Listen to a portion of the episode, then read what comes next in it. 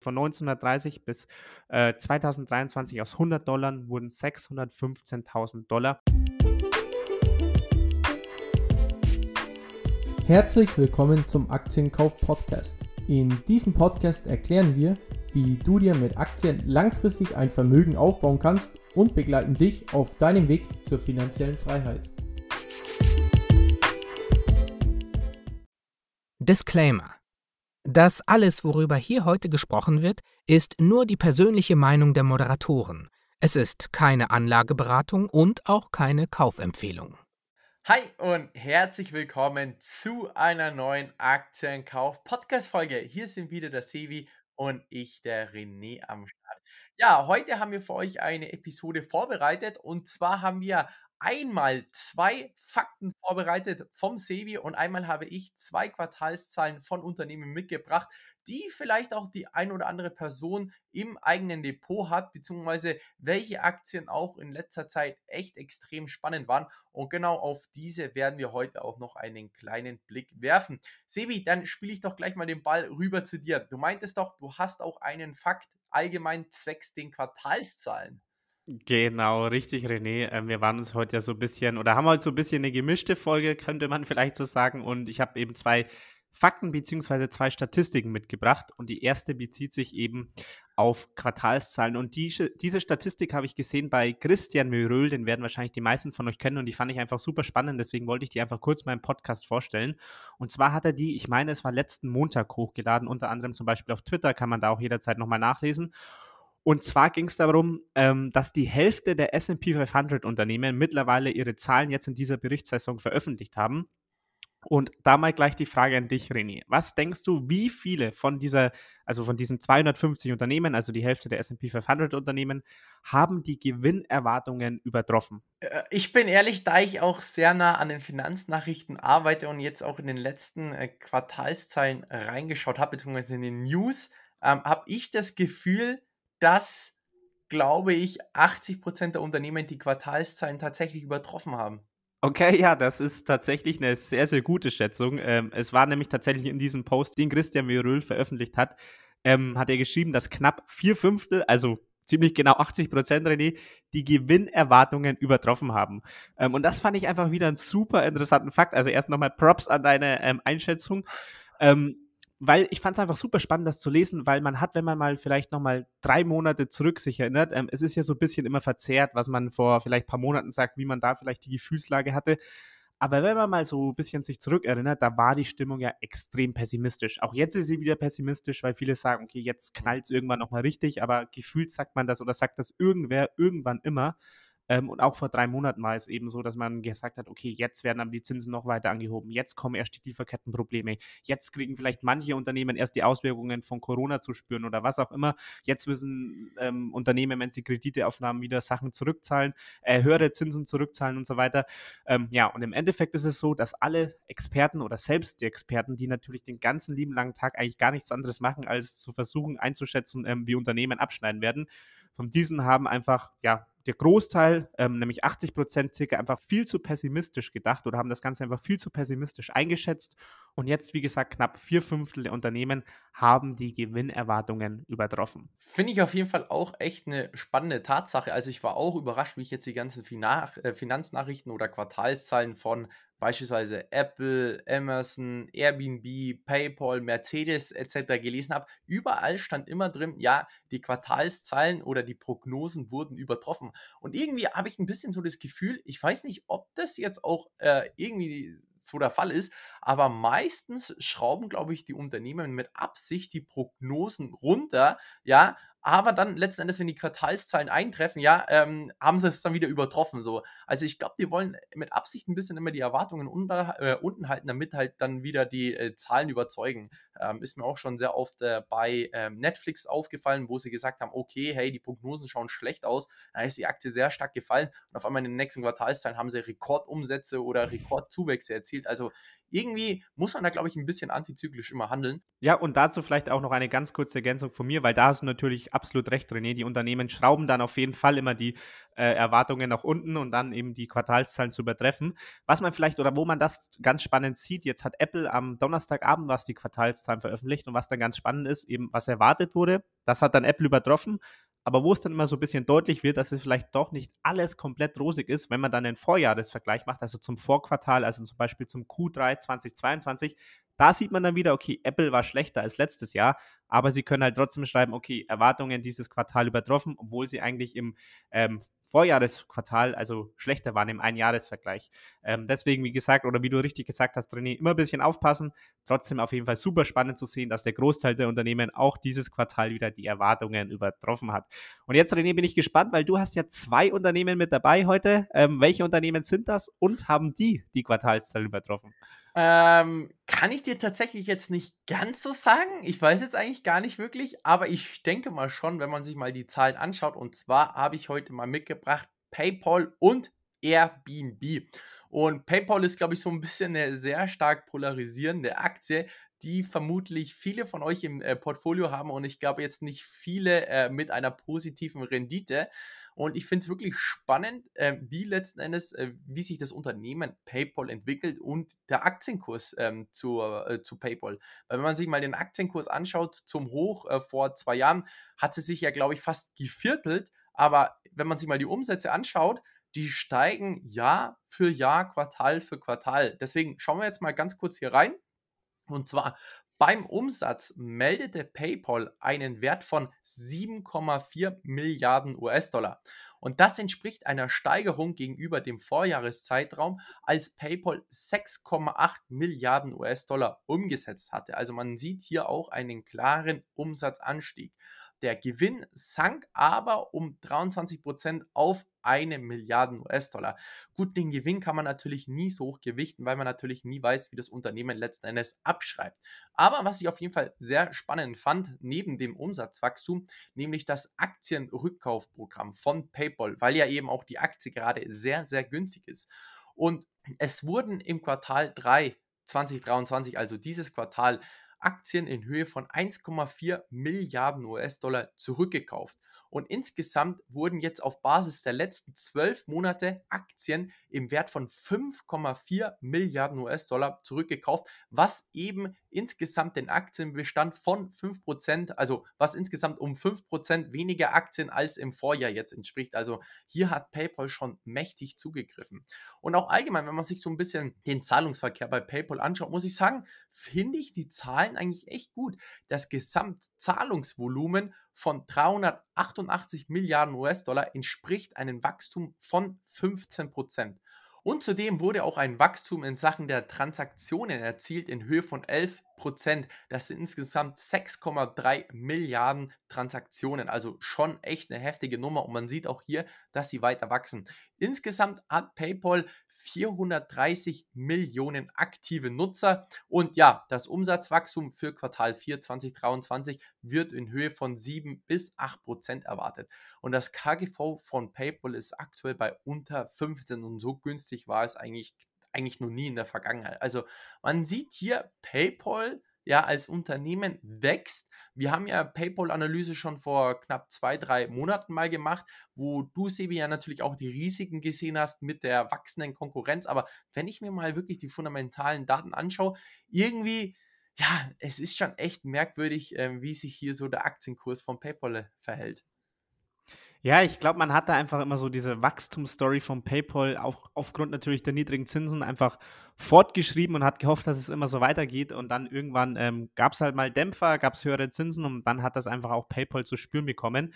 Ähm, ich muss sagen, ich bin gar nicht mehr so nah bei PayPal mit dabei. Ich nutze PayPal tatsächlich extrem viel. Ich gefühle PayPal ich jeden Tag irgendwie ähm, einem Kumpel oder wen auch immer was hin und her, wenn man irgendwie beim Essen war oder was auch immer. Also ich nutze PayPal sehr, sehr viel.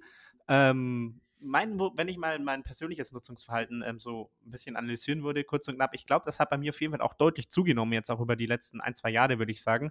Ähm, weil ich habe so das Gefühl, so vor zwei Jahren, vielleicht gab es immer noch einige Leute in der Gruppe, die haben immer gesagt, okay, nee, sorry, ich habe kein PayPal, bitte schick's mir per Banktransfer, ähm, aber mittlerweile hat eigentlich fast jeder PayPal.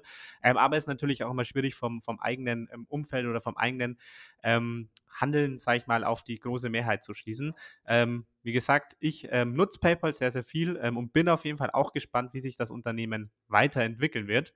Und damit würde ich sagen, bevor wir auf die zweite Aktie eingehen, René, die du mitgebracht hast, stelle ich euch jetzt erst noch meine zweite Statistik vor, die ich einfach ähm, oder auf die ich gestoßen bin vergangene Woche und die ich euch unbedingt vorstellen wollte. Und zwar ist das, äh, ich habe eine Übersicht, vielleicht der ein oder andere, der uns auf Instagram folgt, hat sie auch schon in der Story gesehen. Und zwar ist das der SP 500 beziehungsweise die Rendite des SP 500 nach Dekaden. Denn wie ich auch vorher schon gesagt habe, es gibt immer wieder Leute, die sind einfach extrem pessimistisch und auch jetzt ist es wieder so, dass viele Ökonomen, Investoren und so weiter sehen die Zukunft der Aktienmärkte einfach wieder ziemlich pessimistisch. Und damit meine ich jetzt gar nicht unbedingt jetzt in den nächsten Quartal oder den nächsten ein oder zwei Jahren, sondern viele sagen auch, auf die nächsten zehn Jahre werden wir nicht mehr das sehen, was wir jetzt vielleicht in der Vergangenheit, so in den 2000er Jahren und so weiter gesehen haben, dass sich die Aktienmärkte mit sechs, sieben, acht oder neun Prozent entwickeln, sondern vielleicht, dass sich die breiten Aktienmärkte nur noch mit drei oder vier Prozent entwickeln. Wissen tut es wie immer keiner, aber es gibt zunehmend, zumindest vernehme ich zunehmend immer wieder oder immer mehr solche kritischen Stimmen, die sagen, okay, die rosigen Zeiten des Akt oder der Aktienmärkte sind vorbei. Ähm, Jetzt entwickelt sich das Ganze oder der breite Markt nur noch vielleicht mit drei oder vier Prozent. Und deswegen, wie gesagt, habe ich heute die Statistik vom SP 500 mit dabei. Und diese zeigt eben die durchschnittliche jährliche Rendite des SP 500 nach Dekaden. Und zwar seit dem Jahr 1930 bis zu den 2020er Jahren, also knapp die letzten 100 Jahre. Also nur zum Verständnis nochmal, diese ähm, Statistik zeigt nicht jedes einzelne Jahr, also nicht 1931, 1932, 1933 und so weiter, sondern sie zeigt das die geglättete Durchschnittsjahresrendite über eine ganze Dekade. Da wieder die Schätzfrage an dich, René. Seit den 1930er Jahren, also seit diesen zehn Dekaden seitdem, wie viele von diesen zehn Dekaden wurden negativ abgeschlossen im Schnitt? Also wie viele Dekaden hatten im Schnitt per Anno eine negative Jahresrendite? Hm, ich würde sagen maximal eine Dekade. Knapp daneben, es waren tatsächlich zwei Dekaden. Also in den 1930er Jahren ähm, hatte man im Schnitt eine jährliche Rendite von minus 1% und auch in den 2000er Jahren hatte man im Schnitt eine jährliche Rendite von minus 1%. Die anderen Dekaden sind tatsächlich alle positiv. Ähm, zum Beispiel, wenn man mal reinschaut, die, die besten Jahre waren die 1950er Jahre. Dort hat man im Schnitt mit dem SP 500 19% per Anno erzielt oder zum Beispiel auch in den 1990er Jahren hatte man im Schnitt 18 Prozent per Anno erzielt, 1980 17 Prozent. Ähm, also wirklich wahnsinnige Renditen. Zum Beispiel jetzt in der angebrochenen Dekade in 2020er Jahren sind es 8 Prozent im Schnitt. Ähm, und das fand ich einfach super interessant zu sehen, wie viel positive Jahre es gab oder wie viel positive Dekaden es gab oder wie viel negative Dekaden es gab. Und dann natürlich jetzt die Frage, was kann man hieraus jetzt mitnehmen oder wieso habe ich euch diese Statistik überhaupt so genau vorgestellt? Ähm, erstmal muss man dazu sagen, die Vergangenheit ist natürlich kein zuverlässiger Indikator für die Zukunft. Das heißt jetzt nicht, dass es auch in Zukunft so viele positive Dekaden ähm, geben wird, obwohl ich natürlich sehr positiv bin, aber es muss nicht so sein. Aber was ich euch einfach nochmal ähm, so ein bisschen mitgeben wollte oder so ein bisschen ähm, darlegen wollte, ist so ein kleines Gedankenspiel. Also einfach mal angenommen, du hättest 1930 angefangen zu investieren. Dann hättest du über zehn Jahre hinweg, also über eine ganze Dekade, absolut keine Rendite gemacht. Stattdessen hättest du sogar von 1930 bis 1940 im Schnitt jährlich minus 1% erzielt. Und dann wärst du 1940 dagestanden und hättest gesagt, okay, scheiß Aktienmarkt, ich investiere definitiv nie wieder, ähm, ich lasse die Finger davon und investiere kein Geld mehr, mehr da rein, denn ich habe jedes Jahr im Schnitt 1% mal von meinem Geld verloren. Und tatsächlich ist es aber so, wenn man das jetzt mal auf die lange Frist betrachtet, jeder, der im Jahr 1930 100 Dollar in den S&P 500 erzielt hat, hat heute im Jahr 2023 rund eine Summe von 615.000 Dollar. Also von 1930 bis äh, 2023 aus 100 Dollar wurden 615.000 Dollar. Natürlich, ähm, das Ganze hätte man höchstwahrscheinlich weiter vererbt, weil es ist wahrscheinlich oder es, die wenigsten äh, werden wahrscheinlich so alt werden, aber trotzdem soll es einfach nochmal zeigen, auch wenn es mal zwischenzeitlich schlechte Jahre gibt, schlechte Dekaden gibt, wenn man langfristig die Märkte betrachtet, dann entwickeln die sich einfach unfassbar und dann gab es auch in der Vergangenheit einfach keine bessere Anlageklasse als Aktien. Und damit wieder, um den Kreis zu schließen, nochmal auf dieses Thema zurückzukommen, auch wenn jetzt Experten sagen, okay, vielleicht werden die nächsten drei Jahre, die nächsten fünf Jahre oder die nächsten zehn Jahre schlecht, weil wir Zinsprobleme oder Zinsthematik haben, weil wir wirtschaftliche Probleme haben und so weiter es kann ruhig sein, dass es vielleicht in den nächsten zehn Jahren im Schnitt auch wieder eine Rendite von minus 1% oder vielleicht von minus 2% gibt. Aber wenn das der Fall sein sollte, ich werde definitiv trotzdem weiter investieren. Ähm, und langfristig bin ich felsenfest davon überzeugt, dass sich das auch wieder auszahlen wird. Ja, auf jeden Fall spannende Statistik, Sebi. Das macht doch auf jeden Fall äh, Mut, um jetzt in den aktuellen Zeiten weiter zu investieren, obwohl es jetzt die Woche eigentlich relativ positiv war. Aber wenn man jetzt schaut mal über die letzten ein, zwei Jahre, da sah es ja jetzt nicht ganz so rosig aus mit den Renditen. Ähm, aber dennoch, vielleicht kaufen wir jetzt gerade richtig günstig äh, nach und dann hoffen wir doch mal, dass der Zinseszins in den nächsten äh, fünf bis zehn Jahren kickt oder beziehungsweise, dass dann langsam die Aktien erst dann steigen, wenn wir dann schon viel investiert haben. Und deswegen schauen wir doch jetzt mal auf eine Aktie, die wir letzten Januar analysiert haben, eine Podcast-Folge darüber gemacht haben und auch gesagt haben, ey, wir finden die Aktie äh, sehr unterbewertet und eben diese Aktie hat jetzt die Quartalszahlen veröffentlicht diese Woche und zwar Airbnb. Der Gewinn je Aktie belief sich auf 6,6 US-Dollar nach einem Gewinn pro Aktie von 1,8 US-Dollar im Vorjahreszeitraum. Der Umsatz von Airbnb belief sich im abgelaufenen Jahresviertel auf 3,4 Milliarden US-Dollar, was eine Steigerung zum Vorjahresquartal in Höhe von 18 Prozent ist. Und Airbnb hat im Vorjahreszeitraum 2,8 Milliarden US-Dollar umgesetzt. Also hier sieht man auch, bei Airbnb läuft es richtig, vor allem aufgrund der starken Reisenachfrage. Und im dritten Quartal wurde ein Free Cashflow aus operativer Tätigkeit in Höhe von 1,3 Milliarden US-Dollar erzielt. Und ja, in den letzten zwölf Monaten hat eben der Free Cashflow einen neuen Rekordwert in Höhe von 4,2 Milliarden US-Dollar erreicht. Auch ganz spannend, beziehungsweise was natürlich die Kernkennzahl äh, von Airbnb ist, sind natürlich die Übernachtungen. Und im dritten Quartal 2023 stiegen die gebuchten Übernachtungen und Erlebnisse um 14% gegenüber dem Vorjahr, angetrieben eben durch ein beschleunigtes Wachstum in allen Regionen. Und man muss sich auch mal ein bisschen überlegen, hm, jetzt aktuell ein bisschen Rezessionsthematiken, höhere Inflation, da überlegen sich natürlich auch viele Leute, hm, fahre ich jetzt in den Urlaub, gönne ich mir das Hotel, gönne ich mir jetzt den Flug. Und da ist natürlich immer die Frage, ey, ich möchte ja gerne in den Urlaub, aber muss es denn immer das teure Hotel sein? Und ich kann mir gut vorstellen, dass eben Airbnb auch so ein gewisser Profiteur von solchen, in Anführungszeichen, Rezessionsthematiken ist. Klar, natürlich werden dort die Umsätze natürlich auch etwas schrumpfen von Airbnb, wenn etwas die Reisenachfrage zurückgeht. Aber trotzdem ist eben Airbnb meines Erachtens so ein bisschen ein kleiner Gewinner von solchen Krisen, wenn ich jetzt mal so ein bisschen die Überlegungen ähm, dazu mache. Ich weiß nicht, Sebi, wie siehst du das Ganze? Würdest du dem Ganzen zustimmen oder eher weniger? Doch, kann ich auf jeden Fall nachvollziehen, deinen Gedankengang.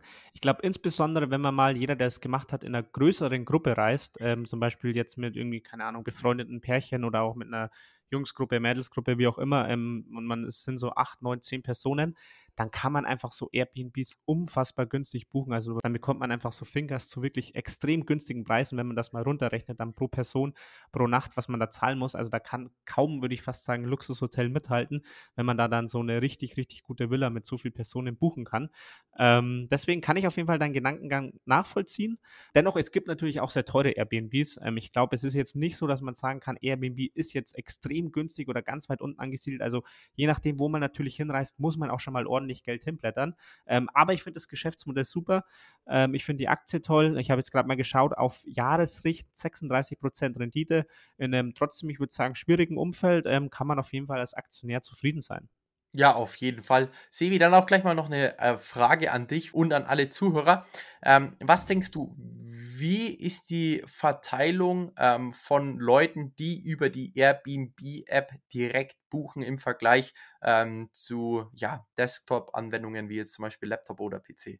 Also wie viele Leute buchen über, über die App von Airbnb? Okay, ähm, ich weiß noch, du hast mich dieselbe Frage bei Booking gefragt und da war es, wenn ich es richtig im Kopf hatte, 50-50. Ähm, ich würde tatsächlich bei Airbnb dazu tendieren. Ähm, ich habe die App selbst am Handy, dass sie ziemlich gut ist, also dass sie ziemlich ähm, schönes Interface hat, mit der ich auch persönlich gut zurechtkomme und dass das ein Ding ist, wo auch Airbnb ziemlich viel Wert drauf legt. Deswegen würde ich jetzt dazu tendieren, dass die Verteilung höher ist, ähm, also mehr App-lastig ist als bei ähm, Booking und würde jetzt einfach mal sagen 60-40 ähm, zugunsten der App. Ja, schon mal der Kerngedanke ist richtig. Es äh, stimmt, äh, dass äh, mehr Leute über die App buchen. Es sind 53 Prozent, also noch nicht ganz so viel. Wundert mich auch, weil ich beispielsweise auch die Airbnb-App habe, aber nicht die Booking-App am Handy. Ähm, aber man muss auch sagen, das ist eine gute Steigerung, denn im ähm, Vorjahresquartal waren es gerade mal noch 48 Prozent. Also hier sieht man auch, okay, immer mehr Leute laden sich die App von Airbnb runter und ist natürlich auch gut so für Airbnb, weil je weniger Leute sie natürlich über Google Ads ähm, äh, auf die App locken müssen, desto günstiger ist es natürlich auch für sie. Und auch was auch weiterhin spannend ist, die aktiven Angebote stiegen im Quartal 2023 um 19 Prozent im Vergleich zum Vorjahresquartal. Es wurde weiterhin ein zweistelliges Angebotswachstum im Asien, Pazifikraum und Lateinamerika erzielt. Und das sind eben die beiden Regionen, die im Jahresvergleich auch den größten Zuwachs an Übernachtungen und gebuchten Erlebnissen hatten. Ich weiß nicht, wie es euch geht, aber mit Airbnb und Booking im Portfolio hat man alles abgedeckt, was das Reisen meines Erachtens betrifft. Also bei Airbnb tut es mir einfach wirklich echt sehr weh, nicht investiert zu haben, als wir am Anfang Januar noch über die Aktie so geschwärmt haben. Wie geht's dir da, Sevi? Ja, auf jeden Fall. Ich glaube, wir haben beide ähm, gesagt, dass wir die Aktie super interessant finden. Ähm, aber irgendwie haben wir trotzdem beide nicht investiert. Man kann natürlich auch nicht immer auf jeder Hochzeit tanzen. Man hat natürlich auch irgendwo begrenztes Budget und kann nicht in jegliche Aktie der Welt investieren. Aber ich sehe es wie du, René. Ähm, ich wäre schon auch gern mit dabei und ich wäre natürlich auch noch gern, äh, oder ich würde mir wünschen, ich wäre schon vielleicht vor einigen Jahren eingestiegen. Ähm, ist leider nicht so. Ähm, aber vielleicht, oder die nächste Chance kommt natürlich trotzdem. Und in dem Sinn würde ich sagen, ähm, jetzt kommt eine wahnsinnige Überleitung. Wir halten natürlich auch nächste Woche wieder Ausschau nach neuen Chancen für euch. Ähm, und in dem Sinne würde ich sagen, wir hören uns dann eben wieder nächsten Sonntag und bis dahin, Leute, macht's gut. Falls dir die Folge gefallen hat, lass doch gerne eine 5-Sterne-Bewertung auf iTunes da oder teile die Folge mit deinen Freunden. In diesem Sinne, habt einen guten Start in die Woche und wir hören uns nächsten Sonntag wieder.